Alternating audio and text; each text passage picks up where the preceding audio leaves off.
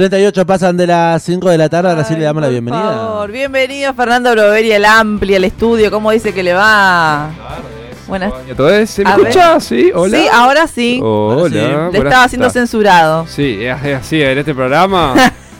todas las voces, todas. Che, qué bien que queda cualquier cosa con cumbia de fondo. Con el ritmo de Franchella hablando, estaba pensando en eso. Bien, sí. Bueno, puede ser. Puede Sí, ser. Era eh, una era versión la- de Bella Chao. Claro, la cumbia de Bella Chao, ¿no? Sí. De familia. Alfombra roja. Todo queda bien con cumbia de fondo. Bueno, Sí.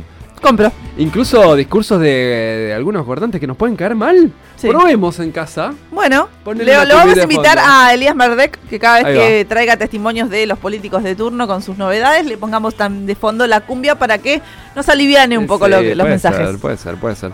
Hacemos el despliegue de esta alfombra dándole la bienvenida a Fernando Brovelli. Antes de adentrarnos en el mundo de la cine y de las series. De la cine y de las series le preguntamos, porque fue mencionado en este programa cuando arrancó la semana, porque se estuvieron sucediendo eventos en otras provincias que no son Buenos Aires, como por ejemplo es San Luis. Exactamente. ¿Hubo, ¿Hubo misa ricotera? ¿Hubo misa? Eh, sí, hubo misa. Tengo una teoría, no es que haya estado preparado para este momento, eh, pero ya que hice mi debut la semana pasada como movilero, ahora hago el, el debut como periodista musical. Sí, eh, yo creo que la herencia ricotera sí, está intacta. Esa es mi teoría. Sí. La gente, eh, era obvio que con el indio Solari eh, iba a permanecer esa masividad, iba a permanecer, ese, um, qué sé yo, la folclore del aguante, Sí. eh, esa pasión, la familia, los chori la calle, todas las banderas, el La trapo. mística. La mística, exactamente.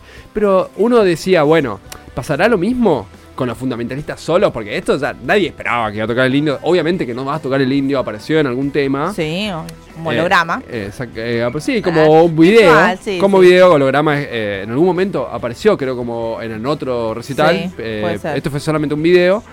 en 3-4 temas. Pero todo eso conservó intacto. La gente canta.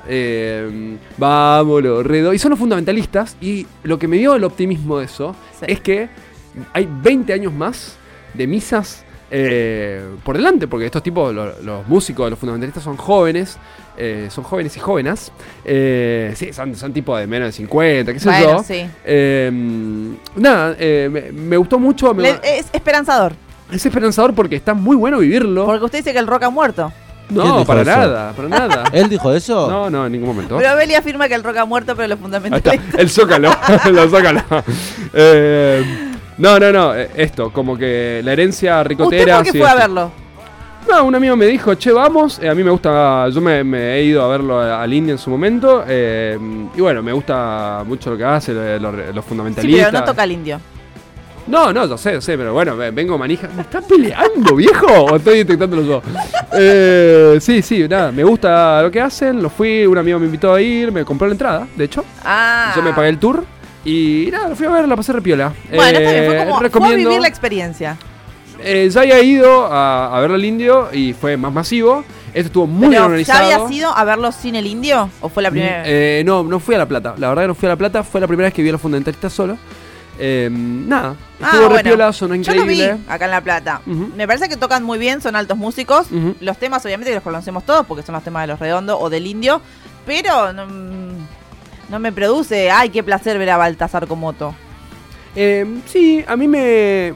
A ver, a mí me gustó por justamente esto que. Más allá de que es cierto, que no es Por, lo por mismo. lo popular, por la gente. Por lo popular. Y vos ves y está eh, la gente, no sé si se hizo viral Sí. el video de la señora Sí. de 80 años. Yo, yo estuve atrás de esa señora, lo grabé y no lo subí a, Insta- a Instagram, por eso no soy Ah. famoso en este momento. No fue ¿Qué más viral. estuvo? Exactamente. Eh, pero bueno, eh, eso y que haya nenitos también y gente de nuestra edad y gente de cuarentona y qué sé yo. eh, eh, te habla de la masividad y es lo que cuando, bueno, después eh, suena cualquier tema y vos ya estás remanija y, y todo ese folclore ricotero, yo creo, eh, repito, es como lo, Sí. lo que está intacto y lo que está buenísimo y la gente sabe los temas. Este tema que estamos escuchando, por ejemplo, Mm. es de los nuevos, Sí. la Sí. gente se lo recanta. eh, Es muy épico esto, no sé Lo qué que pasa es que la gente que escucha los redondos es como que no escucha otra cosa. No, O sea, pero escucha en, literalmente los redondos en un y el indio. momento, en un momento madurás y haces un clic. Y pasás a escuchar los fundamentalistas. ¿Entendés que entendés, Sí. entendés la música?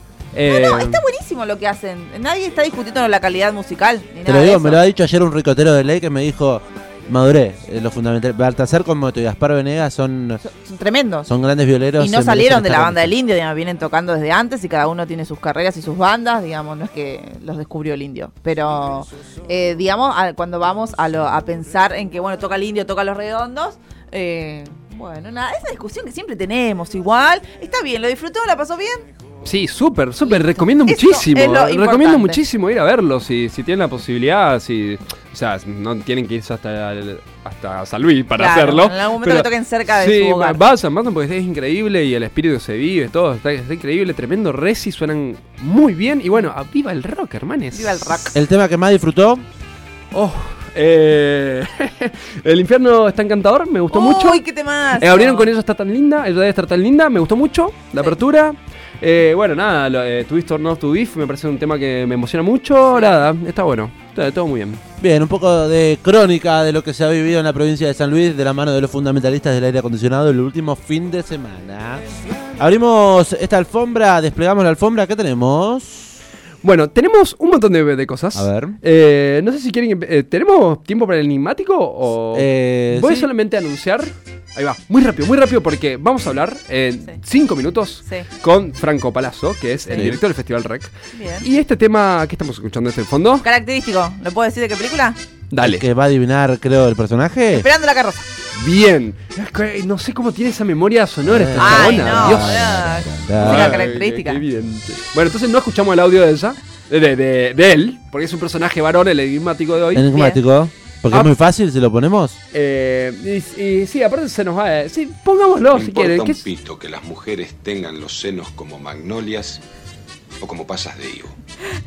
Ya Bueno, sé quién es. eh, bueno, a ver, Enigmático del día. enigmático del día. Actor mega conocido, Sí, mayor de 50 años. Sí. Actuó eh, en Esperando la Carroza, Sí. por lo tanto tiene más de 50. Su actuación en Esperando la Carroza es mínima. sí. Es un Pero, cameo es- pero es icónica. Es icónica. Eh, está jugando al fútbol.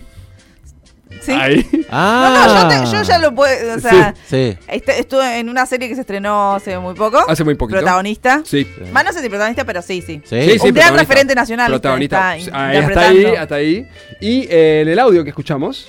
Sí. Sí. eh, No importa un pito que las mujeres tengan los senos como magnolias. película muy famosa y muy de mierda. Película No, ¿cómo? muy sobrevalorada. ¿Eh? Película muy sobrevalorada. ¿Cómo? Eh, y él la protagoniza y es- fue la película que lo hace famoso, año 92, esta película. Ah, no sé. Mira, no saben. Sí, no año 92. Eh, y, y ahí actúa de eh, poeta. Por eso recita poesía. Bien. Eh, después vamos. ¿Este señor es un pelotudo? Valga. Eh, ahí lo tenés. Ay, ¿por qué? No, Bueno, ya con eso. Eh, no, no lo vamos a decir. Manden No. el audio, el enigmático y participen por la birra de Rauber. 221-477-4314. Escriban ahí quién es el personaje secreto enigmático de esta semana de Fernando Brovelli, mientras pasamos a otros temas. Sí, y ahí también vamos a decir por qué lo traemos. Ah, claro, Y, ¿por qué lo eligió? eh, también tenemos la suerte de que empezó eh, el ciclo, el, mo- el momento de los festivales de cine en la ciudad de La Plata. Volvieron. Vo- Van a volver. Vamos a. Estamos felices por eso. Sí. Van a volver este martes con eh, el Festival Rec. Que va a ser del 23 al 27 de agosto. Tiene muchas particularidades el Festival Rec porque está organizado por la Facultad de Bellas Artes. Sí. De. es la, la carrera de cine. Y por, por- por eso también ponemos pico 3 de 107 faunas. Porque, bueno, un tema más platense que este no hay. Y. mm, ¿De qué se trata el Festival Rec? bueno, eh, tiene como esta impronta de mostrar los trabajos de los estudiantes universitarios. Sí. Eh, por suerte, tenemos la posibilidad de eh, hablar con Franco Palazzo, director del Festival Rec, que nos va a contar más sobre esto. Franco, ¿estás ahí? Hola, ¿qué tal? Sí, acá estoy. Bueno, Hola. muchas gracias por este llamado. Bueno, muchas gracias Franco a vos, buenas tardes por atendernos. Eh, yo puedo llegar a contar eh, lo, que, lo que yo vi en ediciones anteriores del Festival Rec, pero quiero que cuentes vos con qué se va a encontrar la gente en la edición número 13 del festival que empieza el día martes. Bueno, como, como bien estaban diciendo, el Festival REC es un festival organizado desde la Facultad de Artes de la Universidad de La Plata. Ya va por la edición número 13 este año. Es uno de los festivales más antiguos. Y el espíritu desde el origen del festival siempre fue, bueno, dar a conocer, difundir eh, y también generar una, una, comunión y un contacto entre estudiantes de, cine de toda Latinoamérica y, bueno, que se vean sus producciones, ¿no?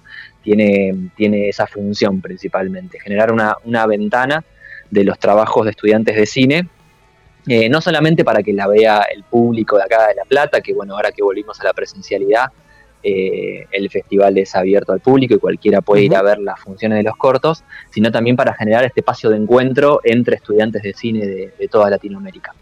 Espectacular, gracias por la corrección. Yo todavía estoy con la, con la nomenclatura vieja, le digo Bellas Artes a la Facultad de Artes. Sí, bueno, está bien, está bien, a todos nos pasa, a todos nos pasa.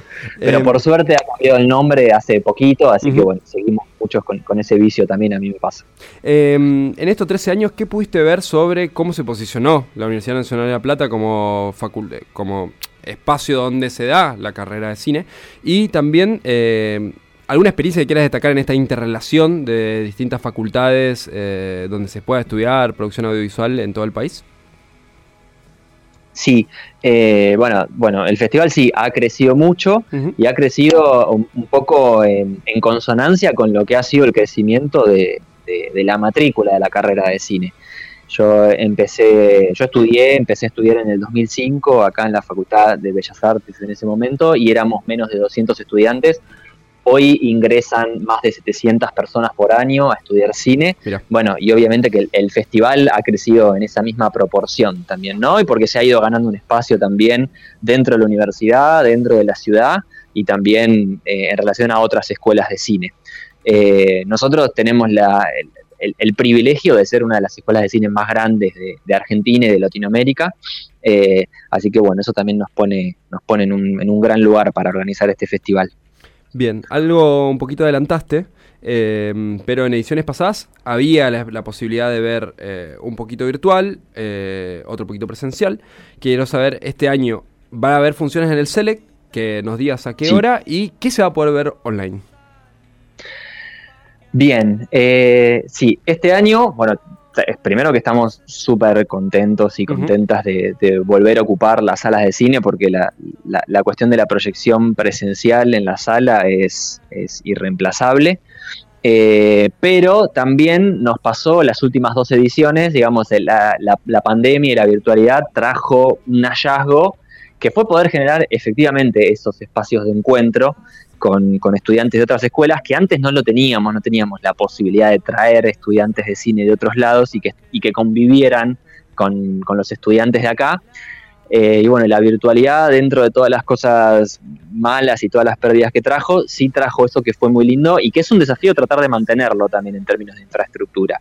Nosotros este año lo que vamos a hacer es eh, grabar y transmitir en vivo lo que son las actividades formativas y las charlas, porque el festival consta de, bueno, un acto de apertura, un acto de, cierre y después tiene dos tipos de actividades. Están las charlas y actividades formativas, que esas van a ser todas en el Centro de Arte a las cinco y media de la tarde, entre el, entre el miércoles y el viernes.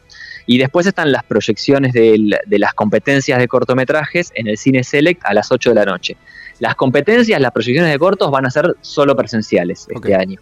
No las vamos a transmitir por, por streaming. Pero sí, todo lo que son las actividades formativas y el acto de apertura y el acto de cierre, donde anunciamos los, los ganadores y proyectamos los cortos ganadores, eso sí lo vamos a transmitir.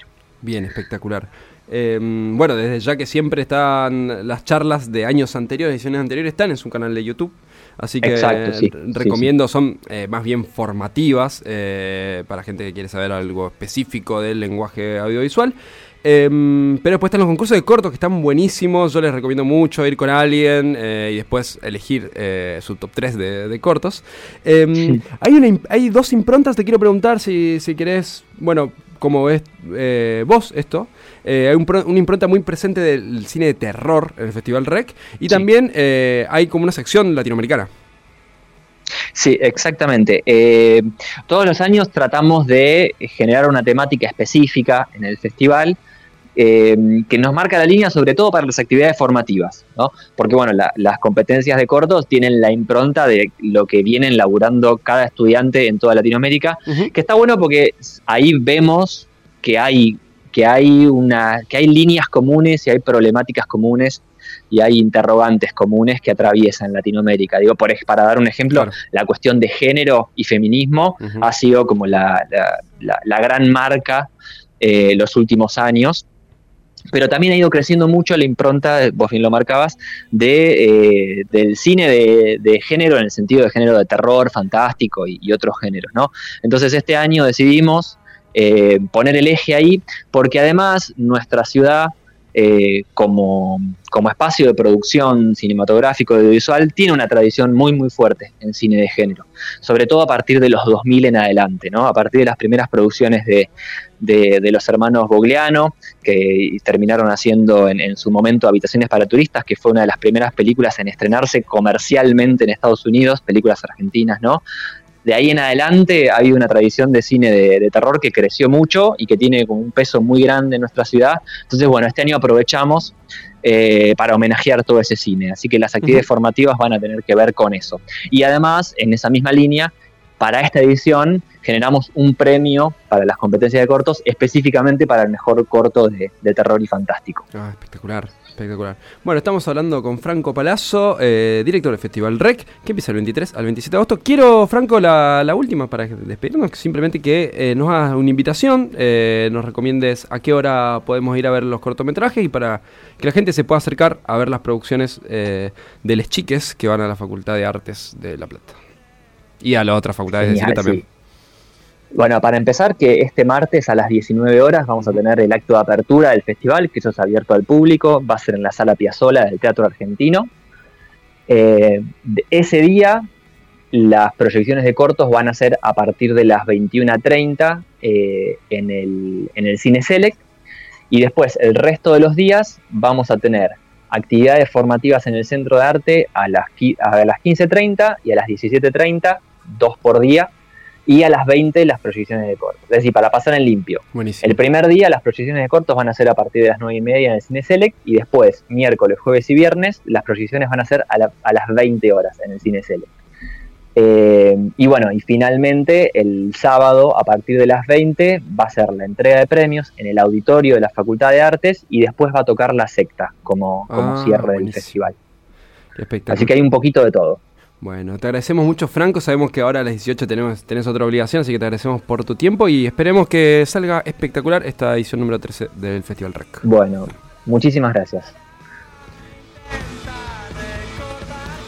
Importantísimo, entonces, festivalrec.lp, así lo pueden encontrar en Instagram como para saber y adentrarse un poco El más en la información, ¿no? Sí, vayan a ver esto, este, mm, el concurso de cortos a mí es algo que, que me encanta y es algo para...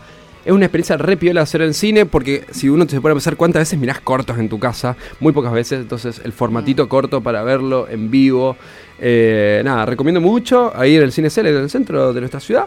Em, ¿Hasta cuánto dura un corto, digamos? ¿Qué puede durar? Diez 20 minutos. minutos? Ahí, no, no, no. No. eh, ahí, ca- digo, el formato normal eh, pasa a ser medio metraje después de media hora. Claro. Ahí va. Después hay, eh, depende también, lo- los festivales tienen como distintos parámetros, pero es hasta media hora. Y después hasta eh, medio metraje es hasta 45 minutos, creo. Y después ya pasa, pasa a a ser, largo. película. Muy claro, después a ser largometraje.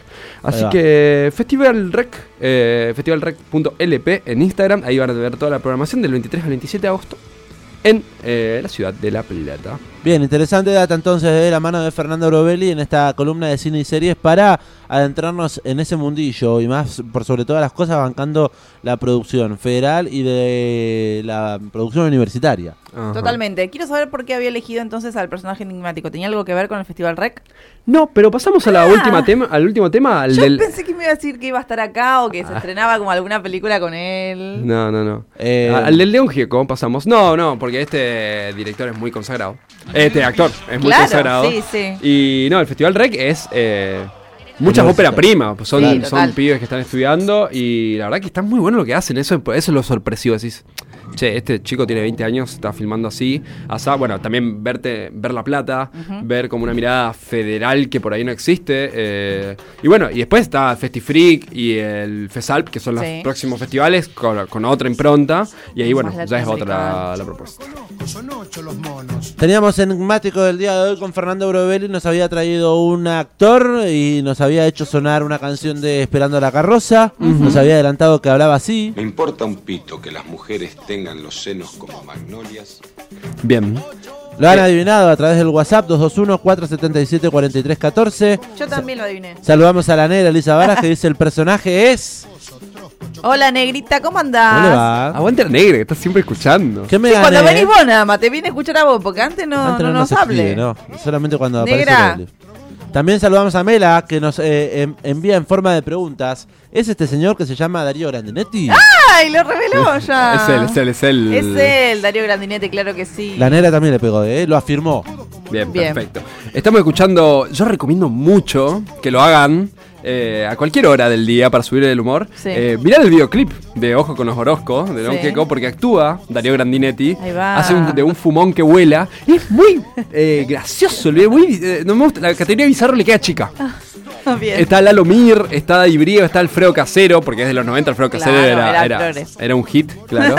Eh, nada, buenísimo, muy gracioso el video. Y lo trajimos a Darío Grandinetti justamente porque... Excelente eh, ese clip, dicen acá. Ajá. El jueves que viene, no, es, no hoy, sino el jueves que viene, se va a estar estrenando la película Un crimen argentino. Uy, esa la quiero ver. Todos la queremos ver y espero que todos vayan al cine. Eh, para mí, una de top 3 de, la- de los estrenos nacionales del ¿Al fin vuelve el cine nacional a las carteleras de La Plata? A los Da- cines comerciales. a los cines comerciales. Tenemos, tenemos una noticia sobre eso, pero voy a simplemente a recomendar que vayan a ver un crimen argentino, un thriller de investigación criminal basado en un hecho real ocurrido en los 80, durante la dictadura, una desaparición en la ciudad de Rosario. Bla bla bla. Eh, actúa, protagoniza Darío Grandinetti. Sí. Está Mariana Sánchez. Sí. Está Nicolás Franchella. Está Rita Cortese. Y Luis Luque. Uno, un varón y una No, mujer. hermoso, ¿Se dio hermoso, cuenta eso? hermoso, hermoso. Nicolás Franchella, Mariana Sánchez, Luis Luque, Rita Cortese, Darío Grandinetti. Es que eres. Eh, un crimen perfecto. Che, la quiero Un ver crimen ya. argentino. Un Un crimen, crimen argentino, perdón. Sí. Eh, Bueno, y- si quiere, eh, la semana que viene llamamos, hacemos otra entrevista. Llamamos. Sí, La semana que viene no está. Eh, no vamos No. a estar y yo quería pedirme la semana, pero ahora no hace falta porque tenés que estar, así que gracias. Vas a tener vacaciones obligadas, Broveli. Bien, bien ahí, ¿Cómo me te va a encanta. costar? Ah. Me encanta, me encanta. Cine Eh, comercial, hablabas de una película argentina que también es noticia. Sí, es noticia, hablamos la semana pasada muy por arriba, pero 30 noches con mi ex, la película de Suar, le tiramos hate, yo le tiré Sí, hate, sí, me sí. hago cargo. En- ¿La fue a ver? No la fui a- no la voy a ver tampoco. No, ¿por La qué? rompió. Pero, claro, en dos semanas, no, perdón, en una semana se volvió la película más taquillera del año en Argentina. Aplauso a Suar. No. Y es ¿No? Eh, la única película de todo el año en Argentina que es eh, la más taquillera del cine nacional. O sea, más que las películas extranjeras. Le ganó incluso a Tren Bala, pero por un montón. Ese congregó el 42% del público del cine en todo el país. eh, y ya la fueron a ver 180 mil personas en los primeros cuatro días. Que es como una gran medida. 30 noches con mi ex, la película de Suar con Pilar Gamboa. Con Pilar Gamboa, gracias porque se me había ido el nombre. Eh, bueno, así que nada. Y que- hoy una anécdota que dice que fueron ellos como si fueran una pareja al cine y se pusieron atrás en la sala y cuando terminó la película estaban ellos ahí ¿En serio? y todo el mundo estaba como, ¡ah, están acá! qué sé yo", Qué grosa, para la presentación.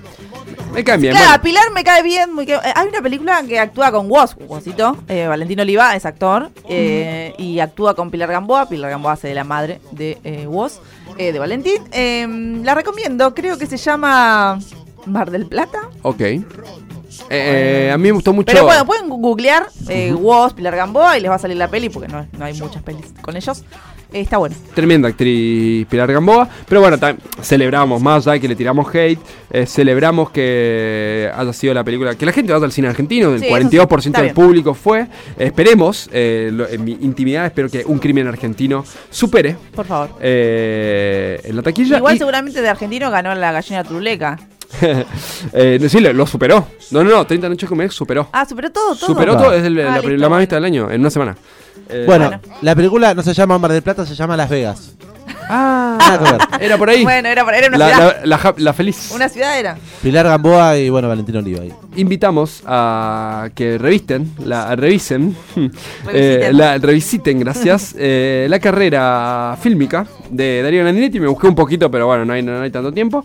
Eh, y también quiero recomendar dos cositas más. Perdonen Sí. por el tu tu tu tu. Sí. Pero el Cine Select todos los días Sí. va a estar pasando a las 7 de la tarde, Sí. dura hasta el miércoles. Sí. Eh, una película que a mí, un documental que a mí me gusta, me interesó mucho la propuesta, Ópera Villera, se llama, desde el día de hoy, eh, dirigida por Néstor Sánchez Sotelo, que abre- habla sobre eh, cómo eh, un proyecto eh, de música que mete eh, la música clásica en eh, barrios, barrios em, Populares. po- populares y asentamientos de También. todo el país, en donde se muestra el efecto que tiene y, digamos, uno piensa que la música clásica no interpela a los jóvenes de barrios populares, pero eh, Ópera Villera muestra algo distinto. 7 de la tarde, todos los días en 7.50, Pasajero de Rocha, Cine, Select 100 pesito.